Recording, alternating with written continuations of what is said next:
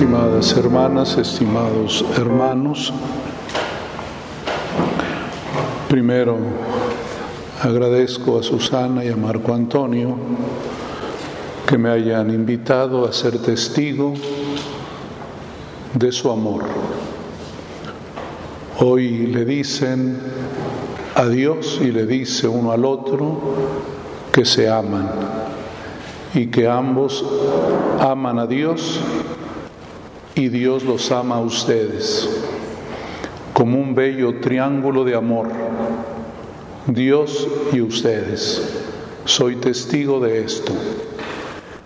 Y también además de ser testigo de que se aman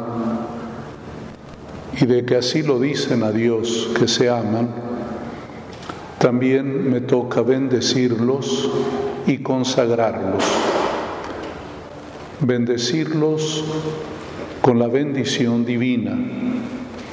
¿Qué es una bendición? Es hablar bien de alguien. Hoy hablo bien de ustedes y de su amor, pero lo hago también en nombre de Dios. Me atrevo a hablar en su nombre para decirles que Dios los quiere mucho que Dios habla muy bien de ustedes, pero también para consagrarlos. Lo haremos en esta misa. Ustedes serán puestos en su espíritu en este altar para ser consagrados por Dios en la verdad y en el amor. Estoy muy contento de vivir con ustedes este momento tan espiritual, tan profundo y con consecuencias para su vida. Este es un punto de partida, un punto de partida que inician y que ya no tiene término humano, sino solamente término divino, hasta que la muerte los separe. Le preguntaron una vez a Jesús qué pasaba después de esta vida de un matrimonio y dice, no se preocupen, serán como ángeles de Dios, es decir, continuarán amándose, que es lo que dijo hoy el apóstol Pablo, todo puede acabarse menos el amor, el amor dura para siempre y queremos pedirle a Dios que este amor que ya les ha dado indicativos que se aman hasta este día, de aquí en adelante tiene un sello de garantía que lo pone el Señor. Él es el garante de su amor. El apóstol Pablo en el himno a la caridad que acabamos de oír, que él escribió en su primera carta a los Corintios, habla sobre este amor, pero no en el tamaño y dimensión humana, sino el amor en la dimensión que Cristo le ha puesto al amor. El nuestro tiene límites, nuestro amor es frágil, a veces cambiante. Pero hoy queremos ver con ustedes el amor más grande, el amor hasta el extremo, el amor de Cristo. Por ello dice San Pablo que el que ama soporta sin límites, cree sin límites, espera sin límites. Este es el amor al que los llama el Señor. Este amor ilimitado que los supera a ustedes, pero al mismo tiempo que Cristo los llama a desear este amor de ese tamaño y dimensión. Allí donde se estrella lo humano, donde nosotros decimos, ya no puedo más, pero Dios sí puede Dios quiere acompañarles para que ninguna traba ninguna dificultad del camino les impida vivir este amor, sabiendo que el verdadero amor cree sin límites, espera sin límites, soporta sin límites. Dice San Pablo, el amor nunca desaparece, el amor es para siempre. A eso el Señor les llama en esta ocasión. Si podríamos diferenciar de algún modo el amor humano, el amor divino, el amor prometido ante la sociedad a través de la ley civil y el amor divino manifestado aquí en la iglesia, podríamos decir que la diferencia es que el amor humano te pone y acepta tus límites, el amor divino te propone ir más allá, más allá de lo que establece el acuerdo humano. El matrimonio humano civil es un amor de proporción. Si tú me amas, yo te amo. Si tú me haces un bien, yo te hago otro bien. Si algo sucede que no es proporcional, allí termina. En cambio, el amor divino va más allá, se pone más allá, es desproporcionado y asimétrico, al mismo tiempo entusiasmante, porque yo te puedo amar más allá de lo que puedo hacerlo.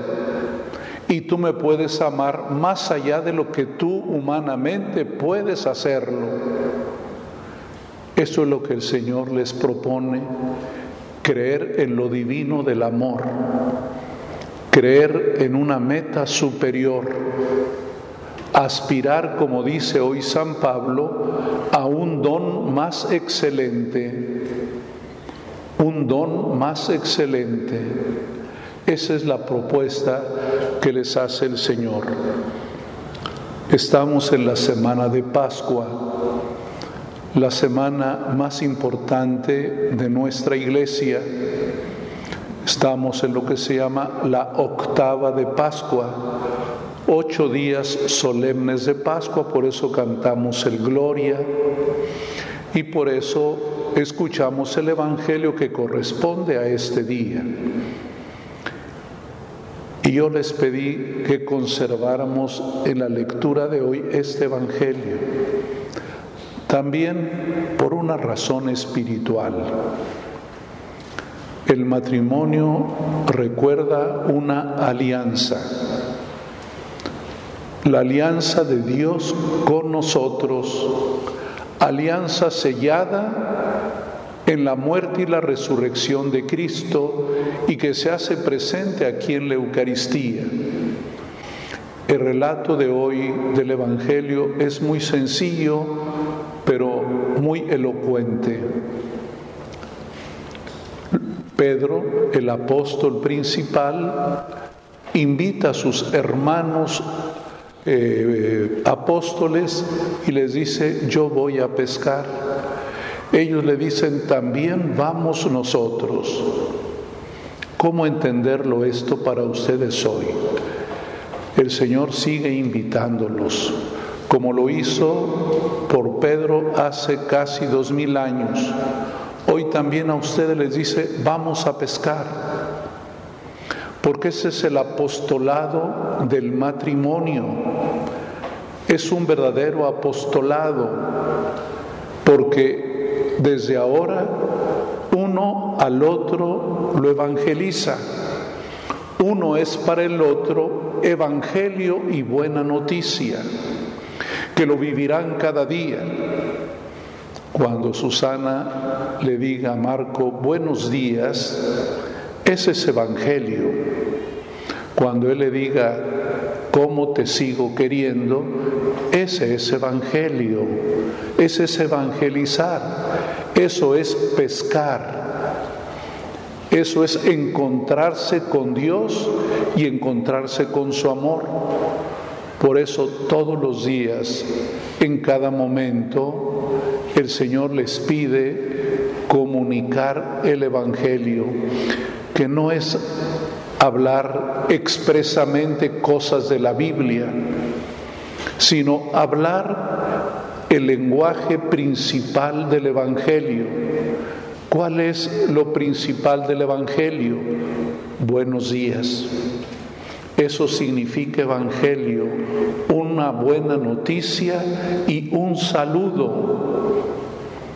Dice el inicio del Evangelio que cuando el ángel Gabriel visitó a la Virgen María para informarle e invitarle a ser la madre del Salvador, la saludó, la saludó y eso fue suficiente.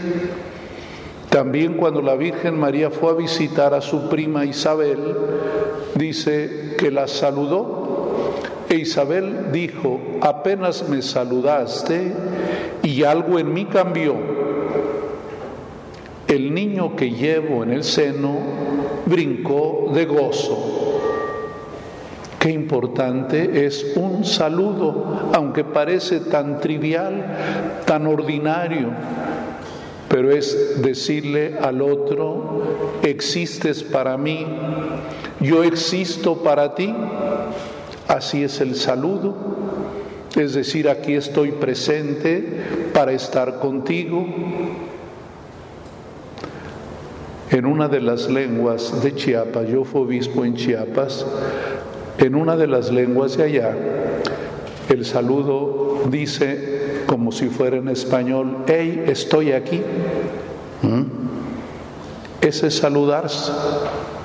Estoy aquí presente, estoy contigo, te quiero, eres importante para mí.